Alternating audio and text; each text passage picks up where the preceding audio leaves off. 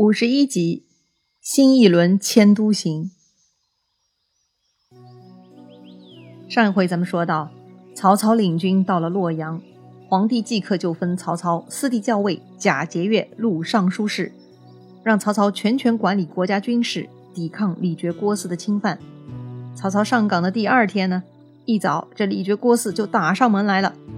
曹操派出许褚，他是一口气杀掉了李傕的两个先锋。李先和李别，这许褚杀完人呢，就带着两个人头回到了阵中见曹操。曹操是非常高兴啊，拍着许褚的背就说了：“你真是我的樊哙呀！”哈哈哈。樊哙很有名啊，是汉高祖刘邦的得力战将。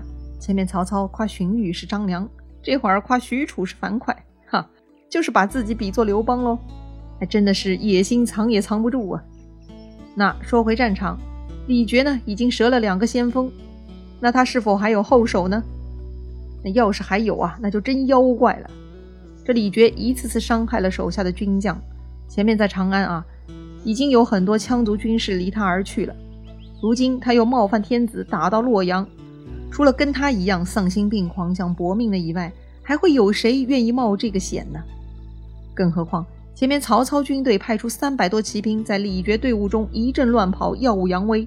李傕那些手下已经看得都很心慌了，他们撑到现在已经濒临心理崩溃的边缘了。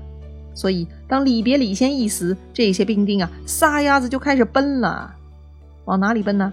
当然是逃命喽！他们向西奔跑，如丧家之犬。李傕、郭汜的队伍啊，就此散了。很多人呢，直接钻进了深山老林当土匪了。曹操呢，获得了大胜，就此呢，就屯兵在洛阳城外。有一天，皇帝派人去曹操营地，把他叫进皇宫议事。这个宣曹操入宫的人呢，长相十分奇特，眉清目秀，精神充足。曹操觉得很奇怪啊，洛阳一带饥荒，官僚军民都一个个面黄肌瘦的，哎，怎么就这个人白白胖胖呢？这曹操呢，居然开口问对方了，问人家如何调理的，搞得就像闺蜜聚会一样啊！看到对面的小姐姐肤白貌美，肌肤水灵，就忍不住问人家怎么保养的。这个曹操问了这么奇怪的问题，对方居然也回答了。那个人介绍说呀，没啥稀罕的，就是自己不吃咸的东西，已经三十年了。什么意思呀？不吃咸的，是不吃盐吗？那如果真的不吃盐呢？估计他也撑不了三十年了，可能就是吃的很淡吧。曹操一听，哎，这个方法确实没有听说过啊，有点意思。他又问对方官职，这个人呢就自我介绍了，他呢曾经举过孝廉，跟过袁绍、张扬当从事，这回听说皇帝还都洛阳呢，他特地来朝觐，如今呢官封正义郎，其实就是一个跑腿的小官而已了。他呢是济阴定陶人，姓董，名昭，字公仁。曹操对他很客气啊，特地呢站起身来对他行礼，嘴里呢寒暄着什么久仰大名之类的客套话啊，还招呼手下呢在军帐中摆下酒肉款待这个董昭，并且让荀彧作陪。这个时候，突然下面来报说有一彪军队向东而去，不知是什么人。曹操下令赶紧去探听消息。没想到这个董昭啊，摆摆手，意思是不用去追查了。他说呀，那走的人就是杨凤、韩先。杨凤、韩先，他俩不是一路护送皇帝从梅屋到洛阳的大功臣吗？为啥向东而去呢？原来呀，当曹操大兵来到洛阳，杀败李傕郭汜，又对皇帝万分恭敬，他瞬间获得大权，这杨凤、韩先就害怕了。他们很担心曹操容不下自己，所以呢，就向皇帝申请，假装啊要出去追赶李傕郭汜的残兵，其实呢就是溜出洛阳。曹操一听这个情况，感觉呀就这样把人给挤跑了，好像不太好吧，就在考虑是否要追回来安慰一下。董昭就说了啊，他们都是无谋之辈，明公不必挂心。哎，曹操看董昭似乎挺有见地的啊。又问了，那李傕郭汜该如何处理呢？这董昭又说了，李傕郭汜如今就像没有爪子的老虎，没有翅膀的飞鸟，很快就会被民工抓到的，完全不用介意了。曹操发现这个人真的很有意思啊，很有想法，于是呢就继续问他对朝廷大事的看法。这个人呢也不客气哈，他就给曹操分析了，说曹操啊兴兵以除暴乱，入朝辅佐天子，就像春秋晋文公扶持周襄王一样，是极大的功劳。按理说呢，曹操应该从此获得一人之下、万人之上的权威，但是各地军阀都各有盘算。大家是不会服的，特别是在洛阳，远离曹操大本营，万一有人借口闹事，曹操就麻烦了。所以呢，最好的方法就是把皇帝转移到曹操自己的地盘上去，最好啊就是移驾许都。但这件事情呢，一定会遭到阻力的，因为皇帝已经辗转流亡很久了，好不容易回到洛阳，大家都希望赶紧安定下来，此时再提出迁徙。估计大家会有意见的，但是这董昭呢，又说了一句非常经典的话：“夫行非常之事，乃有非常之功，请曹将军快下决断。”为什么说这句话经典呢？司马迁的《史记》啊，在《司马相如列传》中提到：“盖势必有非常之人，然后有非常之事，有非常之事，然后有非常之功。”意思是啊。以不同寻常的人品做不同寻常的事情，建立不同寻常的功业。这里董昭就是想说，曹操要做不同寻常的事情，才能建立不同寻常的功业。如果因为众人反对就放弃迁都，那就不可能出现了不起的事情了。所以要让曹操果断下决定。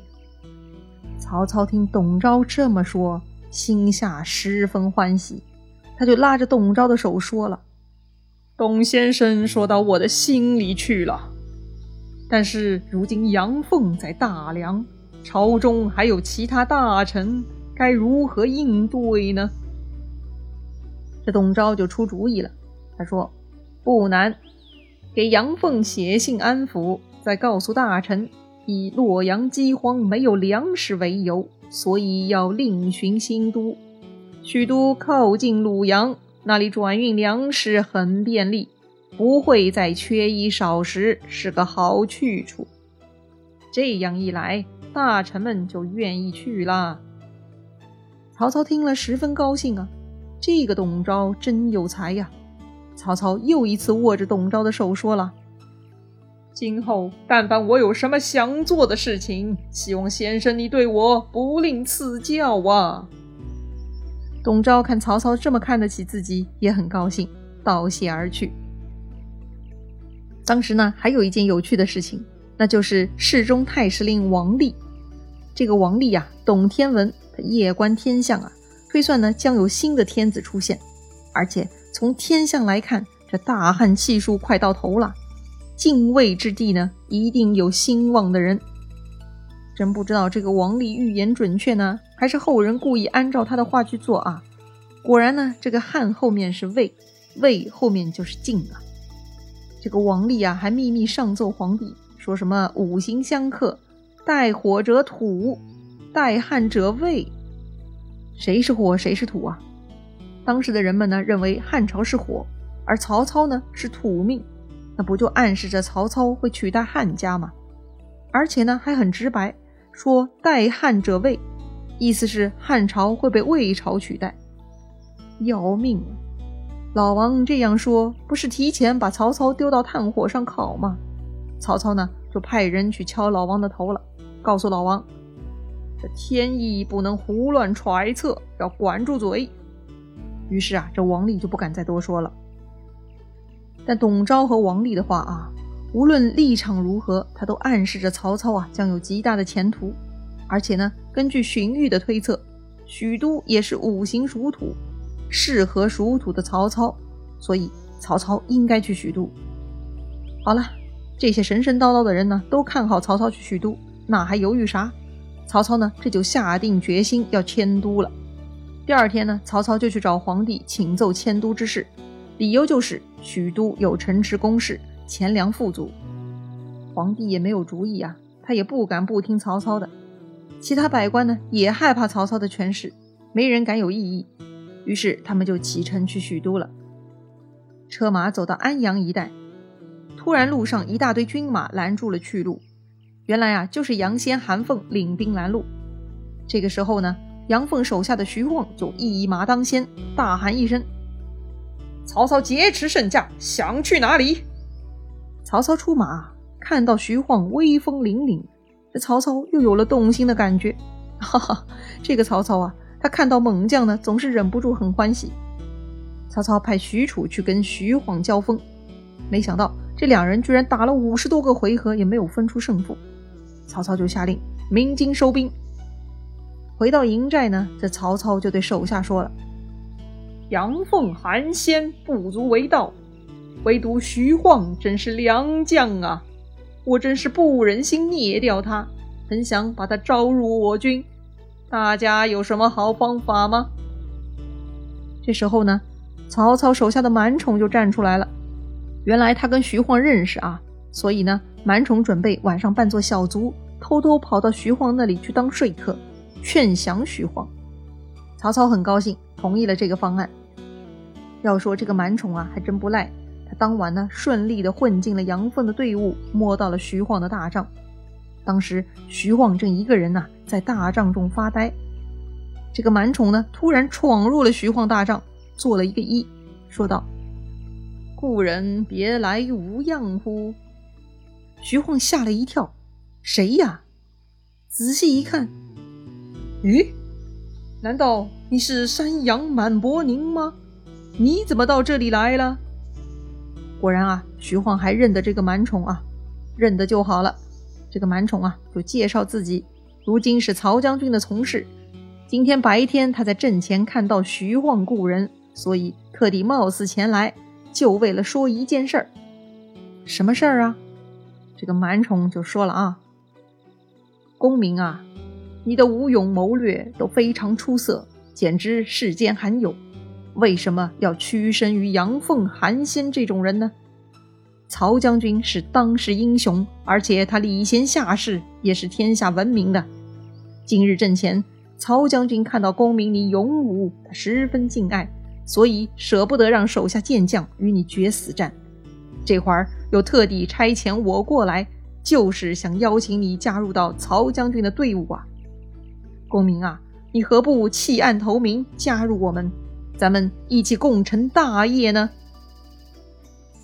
徐晃听满宠这么说，他恍然大悟。这满宠来的时候啊，徐晃就在发呆，就是因为他没想明白，为啥曹操急着鸣金收兵。当时他跟对方的壮汉不相上下。按说呀，这两军对 K 还有很多手段，为啥曹操急着喊停呢？这徐晃啊，正想不通呢。这会儿满宠这么一解释，徐晃才明白，原来曹操不希望自己跟那个壮汉决死战，那曹操看重自己呀。徐晃想到这里，悠然叹了一口气，说道：“哎，我也知道。”杨凤、韩先不是成大事的人，只是跟着他们久了，不忍心离他而去呀。满宠看徐晃有些动心，于是他又再加了一句大家都惯用的说辞啊：“岂不闻良禽择木而栖，贤臣择主而事？遇到明主却失之交臂，非丈夫也。”这句话呢，其实还蛮激将的啊。确实道理很明白，人往高处走，眼下机会就在眼前。如果你不把握住而失之交臂，那么你也算不上好汉大丈夫了。